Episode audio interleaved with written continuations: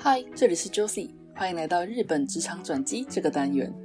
在这里，我会跟你介绍在日本工作的勇者们，以简短访谈的方式分享他们的职业、生活或者转职故事。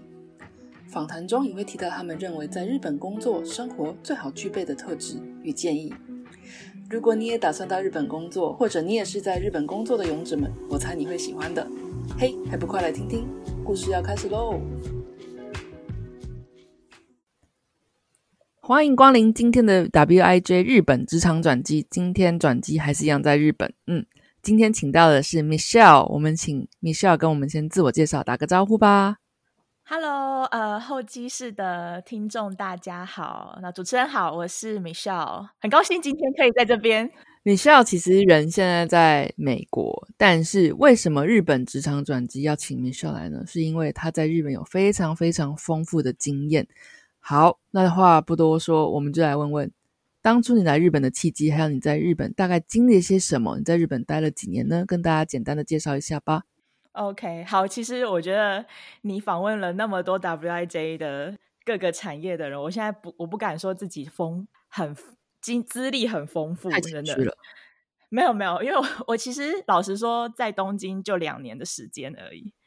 对，但我们在后面我会再慢慢聊，说我怎么会跟 WIJ 连上线。这样，我来日本契机，其实我是一个社会新职职场新鲜人，我出社会第一份工作。就先到就去了东京。原本我大学的话，我有算是呃，我辅系日文。对我大学的时候就开始在寻找我的我的方向，这样子。我原本是原本是日语系的，然后后来在大学，我觉得大学是我人生一个蛮大的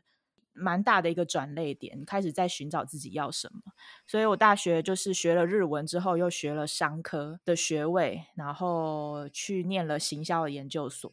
对，那所以在准备入在准在准备出社会的时候，大概就是会商业跟有语言的日语的能力。真的，我是误打误撞去东京的，因为我原本是想说，我自己是高雄人呐，我原本就是想要就是让自己的呃能力强大一点，然后多读一点书，未来想要在高雄工作。可是后来我不知道为什么，可能那时候我履历写的没有很好吧，还是怎么样，就是找了几个月都没有。找到日文相关的工作，然后可能我自己又有点挑，就是我不太想要进到服务业，我想要有一个能够稳定周休周休二日的，又可以运用日文的工作这样子。可是因为高雄的话，它我们是比较重工业发展的城市，会用日文比较多，都要么可能我的专业就是比较偏行销相关的吧，对啊。那找了一阵子之后，后来是有一次我我到台北，然后去参加就业博览会，然后在那边被这间就业博这间人才介绍公司的总公司的部长 Scout 就是。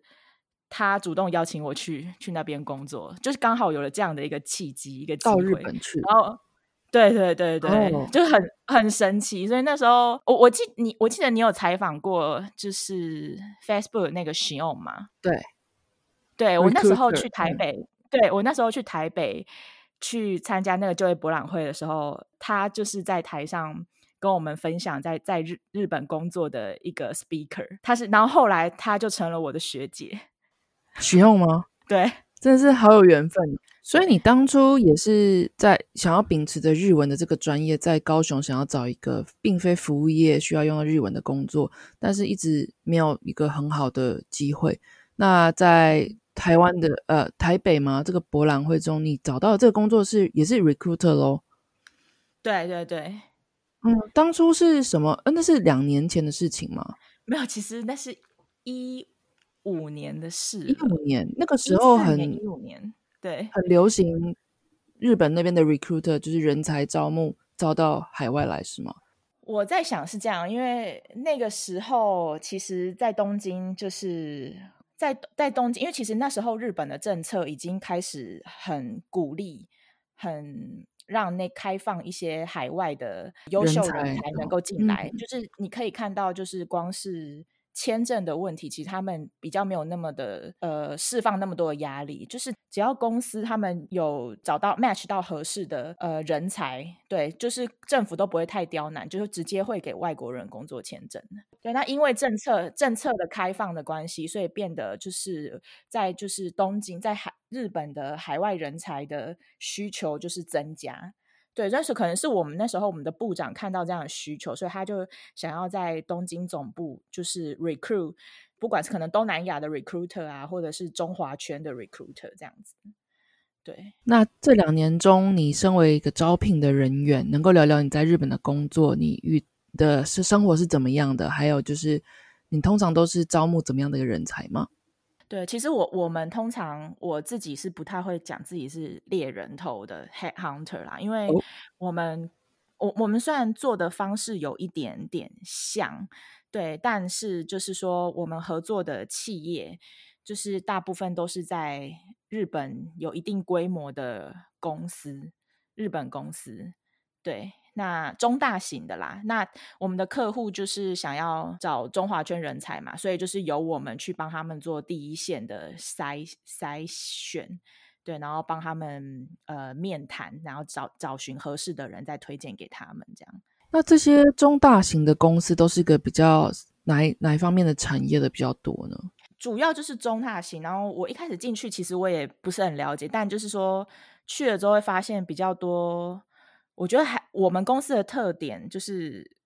客户端、企业端那边都还是比较传统型的日商，可能也许是像制造业吗？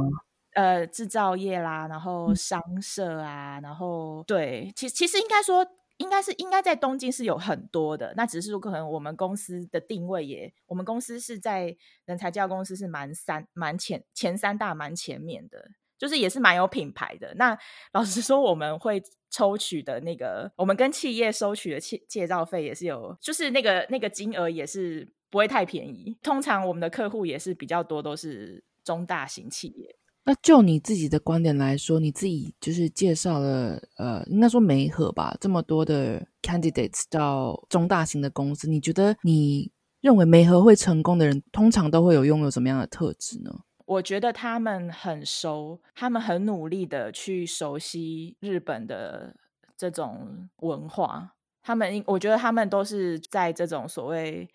练呃面试的这种礼仪啊，日本文化礼仪，他们都已经身经百战了。嗯，更具体的来说，你觉得会日文重不重要？嗯，我觉得以在东京的话，它不是一个绝对的东西。应该说，其实如果你访谈这么多人，我相信候机室的听众都可以理解，在日本其实，呃，他们企业就是分两种嘛，新组采用跟中途采用。是，对对，那就是一刚毕业的，还有就是从别的公司再过来的，就叫新组跟中途。对，对对对对，那就是是看他们的试出的 position 的状况而定，因为像我知道说现在。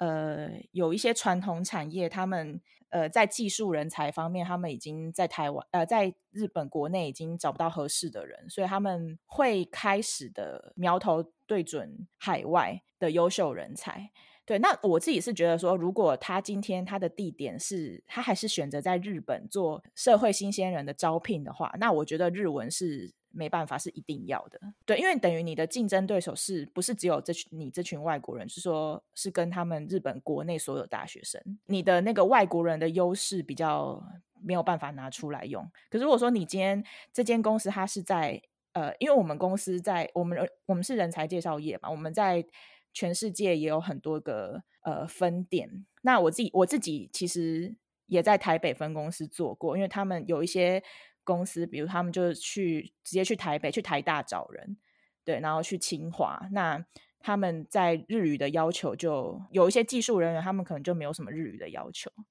那你刚刚说到你也有在台湾做过 recruiter 这个工作，能够聊聊一下台湾的 recruiter 跟日本的 recruiter，你这两个工作经验比较起来有什么样的差异吗？嗯，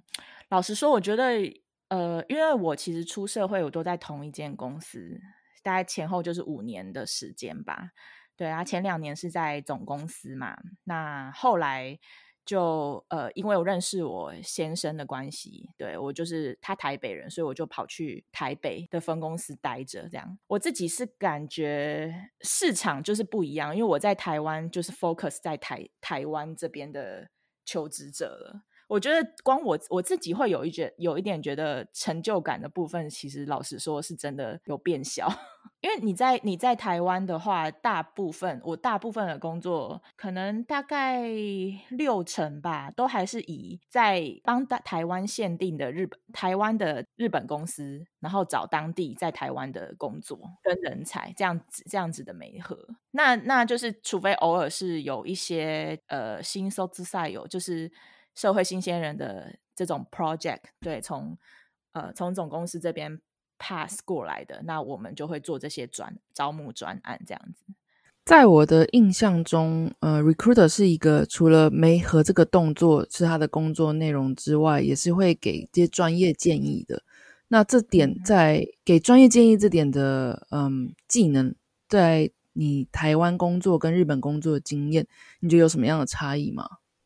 嗯，老实说，因为其实求职者都都是一样，要面对的是日商。很多时候，因为这就是一个所谓的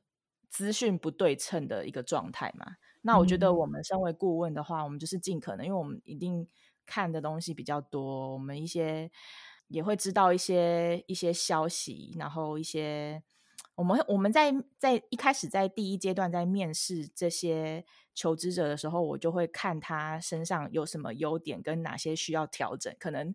就是呃比较企业方不买单的那个部分，我就会在面谈的时候我会看情况，然后给他一些建议，这样子。那你在担任国际事业部的招聘人员的时候，有没有发生过什么比较有趣的故事？原则上都还好，因为我觉得可能都是因为说中文的关系，所以我跟求职者蛮容易，因为就是母语在在在海外用母语交通，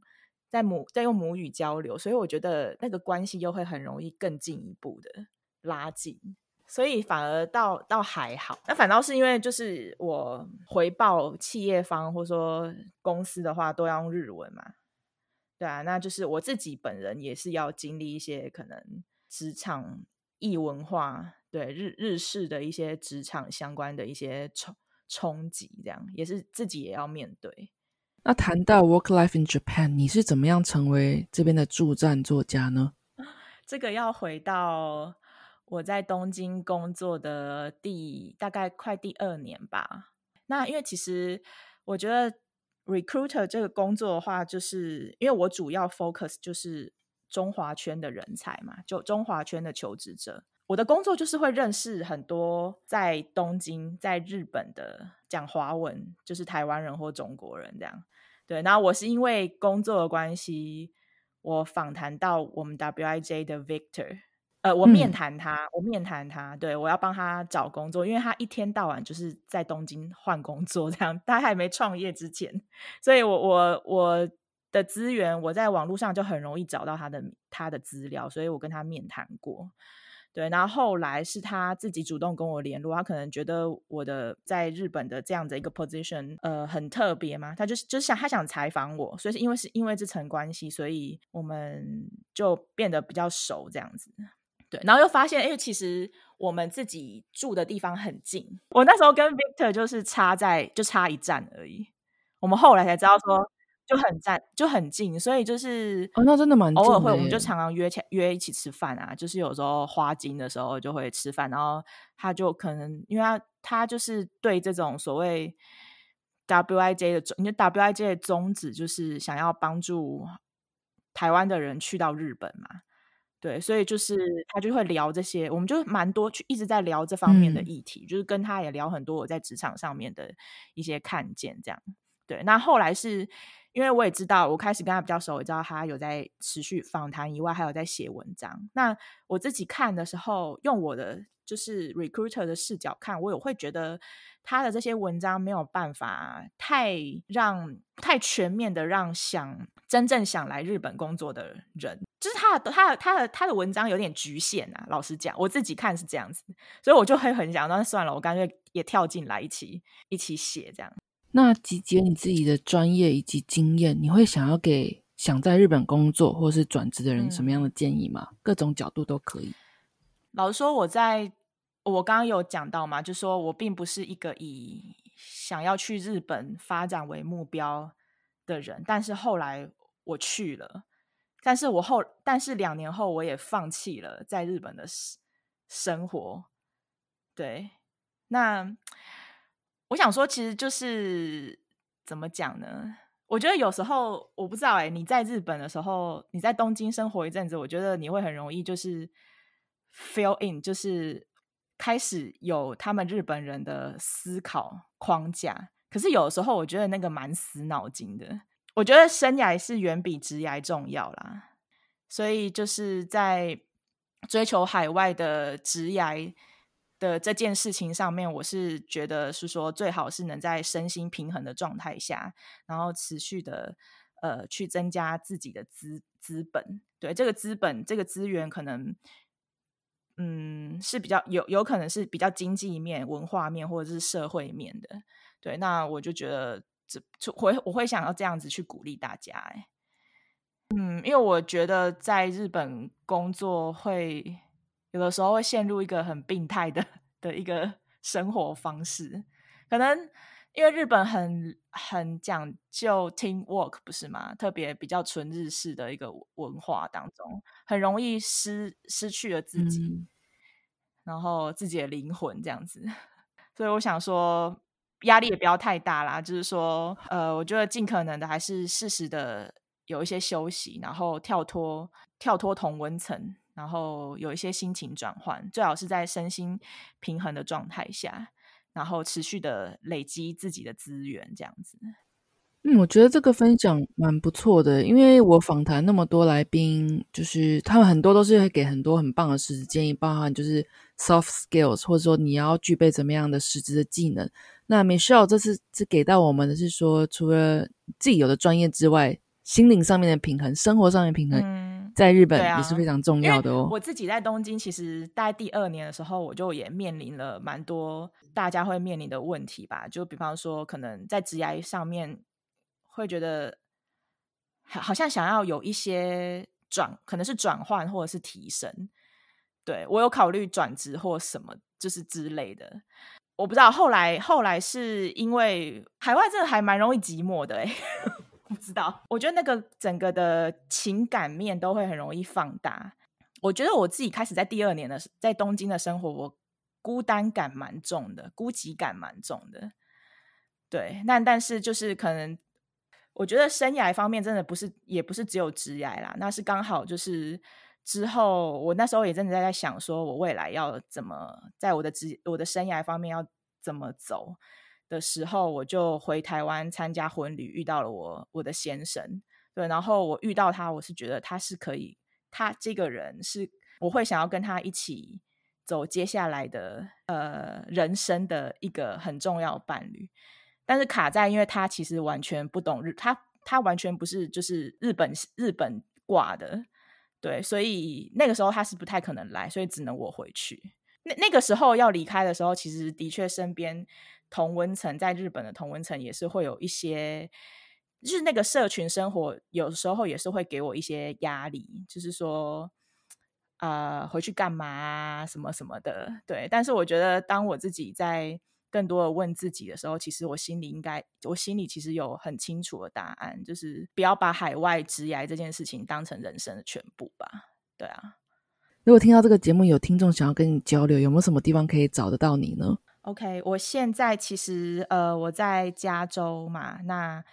呃我在这边的一间华人的神学院念书，对，那我现在是用了一个神学生的身份在经营自己的个人频道，叫神观点探索，对，那也有 Podcast，所以也许大家可以在那边跟我有一些 connection 这样子。好，那 Michelle 的详细资料或是你的 website，我再放在 show note 里面，有兴趣的朋友可以去点来看看，然后跟 Michelle 多多多多做交流喽。嗯，OK。那今天非常谢谢 Michelle 的分享，那希望你在人在加州，跟你的家人平平安安、健健康康的。好，那我们下次再见。OK，那大家也都保重喽，拜拜，拜拜。